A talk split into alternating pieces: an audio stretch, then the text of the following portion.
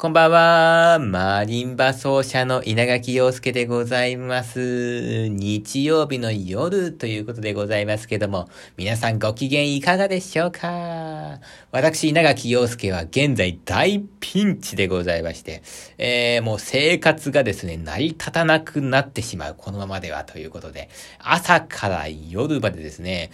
一秒も休まない、一切休まないで全力で活動するということですね、誓ってですね、えー、日々過ごしているわけなんでございまして。えー、ですけどもね、今日はですね、ちょっとね、15分間だけ休ませてもらいました。えー、ちょっと何をしてたかっていうとですね、商店の大喜利を見たわけなんでございますね。えー、演芸コーナーは見なかったんですけどもね、大喜利だけこれなら許してくれるだろう、神様っていう感じでね。えー、やっぱこれ、落語ファンとしてね、こう毎週日曜日の焦点っていうのは外せないですからね。えー、ちょっとそこだけはですね、勘弁してくださいって感じでございまして、15分だけ今日はね、休ませてもらいました。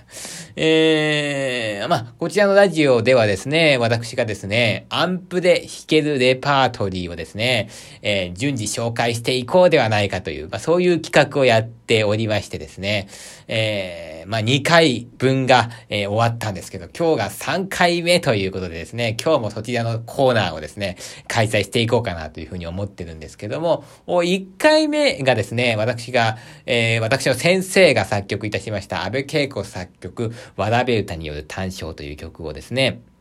ご紹介いたしました。そして2回目がですね、えー、稲垣陽介が作曲した北海道が恋しいという曲をですね、紹介したわけでございます。えー、この曲はですね、昨日お話ししたんですけども、作曲のレッスンのために書いた曲でございまして、えー、実際ね、まあ前の日の夜にこう、なんとかこう絞り出して、まずはこう、最初の8小節ぐらいかな、こんな感じのテーマで書いてみたいですっていうのをですね、先生に持ってくんですね。で、そうすると先生が、あ、こういうテーマか、みたいな感じになって、そう、だったらまあ、ここからこういうふうに展開していった方がいいんじゃないかとか、こういうね、まあ、形式で書いてみたらいいんじゃないかとか、えー、そういう、なんかこう、パターンみたいなものを3つか4つぐらい言ってくれるんですよ。これか、これか、これか、これかな、みたいな。その中から自分で考えてやってっていう感じなんで、で、そういうふうに言われて、で、まあ、あ、じゃあこういうふうに書こうかなと。このパターンでいこうかなと。先生がね、や、やってくれた中から選んで、それを自分流にやって、次の週持ってって完成っていう感じなんで、まあ、あの、昨日お話しした曲は2週間で完成させたんですけども、その後ね、ちゃんとね、あの、人前で弾く前には、作曲の先生のレッスンが終わってから、完成したものを、マリンバの先生に見せて、で、先生これ人前で弾きたいんですけど、ちょっとアドバイスお願いしますってことで、ああ、そう、じゃあこれはここはこういう風に弾いたらいいんじゃないかとか、ちょっとまあ、あのね、うん、まあ全体的にここまでこうしちゃうと、まあなんかあの、お涙ちょうだいになっちゃうから、ここはこれぐらいしとこうかとかね、そんなアドバイスをね、結構貴重なアドバイスをいただいてですね、ちゃんとこう本番に出しているということで、あの曲はね、結構しっかりしてるんですよ。作曲の先生のにもちょ、ちょっと見てもらって、で、ちゃんとマリンバの先生にも見てもらってる曲なんでね、いや、あの、自信を持って演奏できるという、そういうね、えー、曲なんでございますけども、さあ、今日はですね、第3回目、アンプで演奏できるレパートリー紹介ということなんですけど、今日はですね、えー、バッハの無伴奏チェロ組曲第2番でございます。えー、私ですね、去年ですね、このバッハの無伴奏チェロ首曲全曲演奏会を行いまして、まあもちろん全曲ね、えー、演奏できるんですけども、今、一番演奏したいなって思う曲はこの2番なんですね。えー、この2番はですね、6曲入ってましてね、プレリュード、アルマンド、えー、クーラント、サラバント、メヌエット、ジークと、えー、6曲からなっておりまして、もちろん6曲とも、アンプで今すぐに演奏できるんでございますけど、なんでこの曲を今弾きたいかっていうと、この曲はですね、非常に苦しい曲なんですよ。苦しい曲なんですね。えー、私この二単調なんですけど、この曲。二単調が好きっていうのもあってかですね、なんかこうパッとバッハのチェロ組曲でなんか何番弾こうかってなった時に、これをなんか勝手に弾いてる時が多いんですね。ですごい苦しい曲なんですけども、一方ですごい力強いんですよね。あの、なんかね、もうほんと苦しいけど力強く意志を持ってというかですね、生きていこうじゃないか、苦しくても前に進めみたいな、えー、そういう前に進めメッセージがですね、私はですね、なんかこう感じるような気がしてですね、えー、苦しい時に、でも前に進まないといけない時に演奏してる、えー、そんな曲なんでございまして、まさに今私はそういう時なんでですね、えこの曲を最近よく演奏してるわけなんですけども、えまあね、バッハもですね、この曲なんかを書いた時はすごい、苦しかったそうですね。えー、まあの、よく知られてる話ですけども、お最初の奥さんを、13年間一緒にいた奥さんのことを、こう、急にこう、なくしちゃうんですね。それも、まあ、K 点という宮廷に勤めていたえー、時にですね、まあ、あの、バッハは、まあ、その、宮廷楽団と一緒にこう、まあ、ちょっと、他の場所に、えー、演奏旅行みたいな感じで行ってる間にですね、知らない間に亡くなっちゃって家に帰ってきたら、子供たちしかいなかったという、まあ、そういうね、まあ、人生を送ってる。まさにその時に、この曲っていうのはですね、書かれたんじゃないかなと、言われています。えー、これはあ、無伴奏バイオリンのためのソナタ二単調といってね、あの、有名なシャコンヌが入ってる。あの作品もですね、この奥さんを亡くされた時期に書かれたんじゃないかというふうに言われてるんですけども、それと同じくセットで、えー、チェロ組曲の方もこの時期なんじゃないかというふうに推測されているんだそうですね。でですね、あのー、まあ、えっとね、これですね、あの、なんでですね、そのようにですね、推測できるかというとですね、えー、この曲のサラバンドですね、だから、えー、4曲目ですかね、2番の4曲目がですね、こう、クープランというフランスの作曲家なんですけども、クープランのスルタンという曲にですね、そっくりなんですよ。あの、出だしがね。さっき私もね、改めて聞いてみたんですけど、本当に似てるんですね。で、このえっ、ー、と、スルタンっていう曲はですね、室内楽曲なんですけども、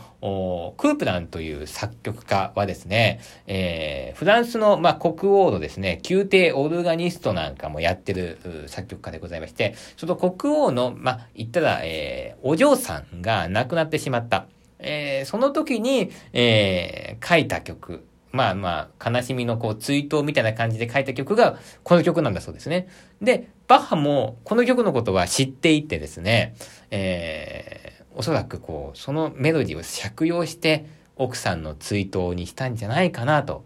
思う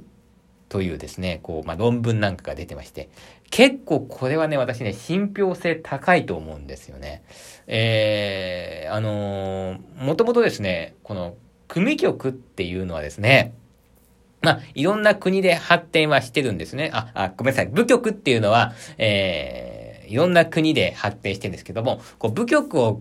連ねたものを組曲というふうに言うんですよ。で、この組曲っていうのはですね、とりわけこう、フランスでよく発展してたんですよね。えそれなんでかっていうと、さっきもね、クープランが、えー、国王の宮廷に勤めてたって話しましたけど、フランス、えー、バロック時代、えー、17世紀ですね。17世紀はフランスはですね、こう、中央集権国家でございまして、こう、絶対王政といってね、王様がこう、バーンとトップにいる、えー、そんな、あ地域だったんですね。えー、そうなってきますと、こう、こう貴族の文化、が栄えてまして、まあ、宮廷の音楽というのがですね、こう、えー、なんかこう、えー、な、なんでしょうかね。よく、こう、まあ、演奏されるわけですよね。で、宮廷となるとですね、やっぱりこう、あの、踊りなんですよね。あの、宮廷に出配する人っていうのは、あの、やっぱこう、ダンスですね。こう、踊りができるっていうのはですね、一種のこう、マナーみたいなものだったみたいでございまして、えー、まあ、舞曲を連ねたものが組曲ということでございまして、そこからやっぱこうですね、えー、組曲というものも出来上がっていった。フランスは特に組曲が、えー、何でしょうか、重要な、えー、ジャンルだ。なんていうことをですね、よく言われるんですよね。で、えー、バッハもですね、実際このフランスの作曲家のですね、組曲というのをですね、えー、非常によく勉強していて、クープランの、えー、なんか作品もですね、まあちょっとクープランはあの、バッハよりもちょっと先輩、えー、かなり先輩かな、十いくつか、18歳かぐらいかな、先輩なんですけども、おクープランの、あの、なんかね、作品の編曲なんかもしていて、バッハも結構クープランのことよく知ってたみたいなんで、おそらくですね、これは、ね、その、借用してですね、えー、使ったんじゃないかなと、この2番にね。うん、そんな私は気持ちがするというか、まあそういう研究もされているわけなんですよね。えー、あの私ね、あのー、曲目解説あんまするの好きじゃないんですよ。なんか、曲目解説ってさ、あの、こういう風に、まあ言われてるっていうのは、まあ噂なんで、これはもう、バッハが生きてるわけじゃないですし、クープランが生きてるわけでもないですし、あの、これ、確認できないじゃないですか。でも、こういうものなんですよって言っちゃうと、そういう風に聞かないといけないみたいな。これは悲しい曲なんだとかね。そんな、別に曲を聴いた人がどういう風に感じてくれたっていいわけですから、あんまり曲も解説って好きじゃないから、普段はやらないんですけども、なんかね、これはすごいね、あの、ちょっと信憑性が高いかなと思いましてですね、今日はですね、まあお話をさせていただきました。まあこの曲なんかね、えー、演奏して、えー、その後に私はね、シャコンヌを弾くのが好きなんですよ。あのね、苦しいけども頑張って生きていこうじゃないか、なんとか前に進もう、力強い、力強く進めみたいな感じになった後に、シャコンヌを弾くと、ああ、やっぱいい曲だな、みたいな。生きてると素晴らしい曲に出会えるみたいな。この流れがですね、大好きなんで、よく練習でやってるので、ね、いつかね、本番でもそんな、えー、流れでですね、演奏できるといいななんていうふうに思ってるんですけどもね。あのー、まあ、あのー、コンサートっていうのはですね、よく、まあ、あのー、なんでしょうかね、こう、高級なイメージもあると思うんですけどもね、私はですね、そういう場所でもあると思いますけども、もう今ね、苦しいという方もですね、ぜひ来てください。で、でね、作曲もみんな苦しい思いをしてるんですね。そうするとですね、やっぱりこう、苦しいけど頑張ろうじゃないかみたいな。こうみんなでこうね、客席の中でこうみんなで苦しい者同士がですね、こう肩組んで、うわー頑張ろうみたいな、そういう風にですね、なれるのも、コンサートの、まあ、と、コンサートだと思いますのでですね、ぜひ演奏会皆さんいらしていただけると嬉しく思います。ということで今日はアンプで弾けるレパート紹介でした。バイバイ